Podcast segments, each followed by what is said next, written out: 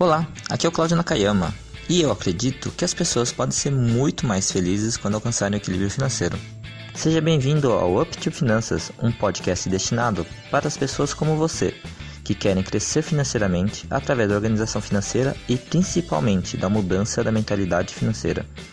Somente mudando a nossa forma de pensar que conseguiremos conquistar os nossos maiores sonhos. Neste podcast, você vai receber os áudios extraídos dos vídeos do meu canal do YouTube e, é claro, conteúdos exclusivos em formato podcast. E é isso aí, vamos para mais um conteúdo que preparei especialmente para você.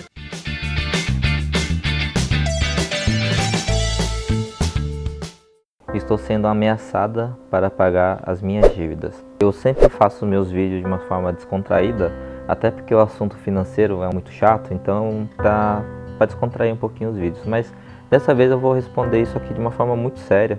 Foi um e-mail que eu recebi de, um, de uma pessoa que acessou meu blog e ela colocou que ela está sendo ameaçada diariamente para pagar as dívidas pelas operadoras de cartão de crédito e tem dívidas com cheque especial. Aqui eu parei para falar seriamente sobre esse, esse assunto que é assim, as pessoas não podem ser ameaçadas, isso é irregular, isso é um crime.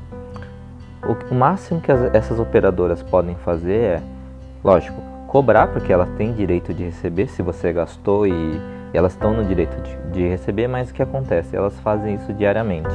E não foi só esse caso, eu já vi alguns casos, até de clientes que passaram comigo, que acaba acontecendo. Liga uma vez, duas vezes, três vezes, aí a pessoa acaba não atendendo mais porque liga é, quase sempre. E aí não sei como, essa pessoa quer fazer a cobrança, ela descobre, por exemplo, um telefone de um parente, por exemplo, dos filhos, e começa a ligar para os filhos. Então, é, fica uma situação constrangedora, porque é, a, os filhos ficam sabendo que o pai ou a mãe está com dívida através dessas ligações. E depois, se não conseguir falar com os filhos, vão falar com os irmãos, até com a mãe, senhora. Pensa uma, uma senhora recebendo uma ligação falando que o filho dela está com dívida, né? E essa situação já havia acontecido algumas vezes. Então, é, se você se encontra nessa situação, o que, que eu posso falar para você? Primeira coisa que você vai falar para essa pessoa: olha, eu sei que eu estou com dívidas, porém estou buscando alternativas para pagar. Eu acredito sinceramente que você quer pagar essa dívida, você não quer ficar inadimplente. Até porque se você tiver um nome sujo, você não vai conseguir comprar coisas e isso não é muito bom.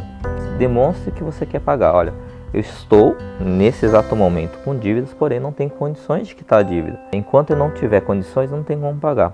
Assim que eu tiver condições, aí você vai, obviamente, trabalhar para que tenha condições de pagar as dívidas. Você fala assim: eu vou entrar em contato com vocês. Então não adianta você ligar para mim todos os dias, porque por enquanto eu não tenho condições. Deixa isso muito bem claro.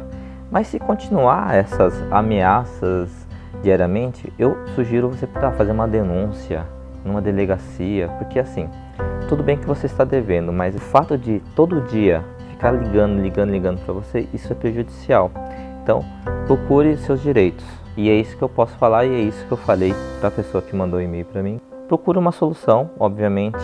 É, eu, eu sei que as empresas que emprestaram dinheiro de alguma forma, elas estão no direito dela, é um direito mesmo dessas empresas de cobrar, porém existe um certo limite, então Fique aqui essa dica e se você estiver passando por isso, pode seguir o meu conselho que normalmente isso dá muito certo, tá ok?